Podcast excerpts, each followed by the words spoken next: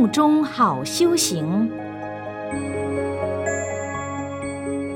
工作太忙，时间不够用，如何能学佛？很多人以为要利用星期日或假日，到寺院道场去拜拜，每天不工作，专门打坐参禅或拜佛，才叫学佛。这也非对，非不对。我们虽然每天都在忙碌。其实就在这忙碌的生活中，才好修行。若不忙碌，哪里还有什么行可以修呢？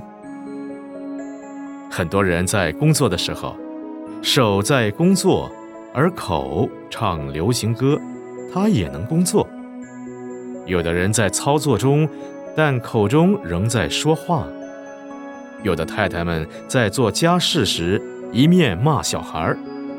还有的人在工作时心中烦恼，又曾看到有建房屋的泥水工，一边砌砖块一边讲故事，或是唱着歌。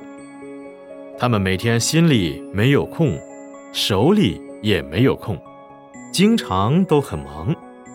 难道学佛就会构成工作上的困难吗？其实不然，《七佛通记》所谓。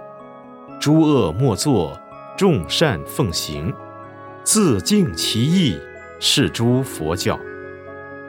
我们学佛，只要自净其意，使意业清净就可以了。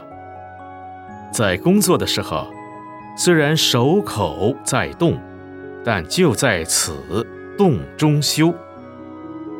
在忙的时候，同时心里不要胡思乱想。口里不要胡言乱语，一心一意专心工作，自净其意，就是学佛，而且是真正的学佛。所以越忙的人越好学佛。要紧的是，大家不要把学佛当迷信，认为一定要到山里面去，或到寺院打坐参禅念佛，才叫学佛。一个经常乘坐火车的人，坐在车上，心与佛应，耳朵随着车轮的声音，心里念着佛菩萨的圣号，有节拍的念佛，念到一心不乱，自然清净。学佛就是学佛陀的清净心，因为佛陀是至高无上的大觉者，智慧最高。福报最大，世人的福报很小，没有智慧。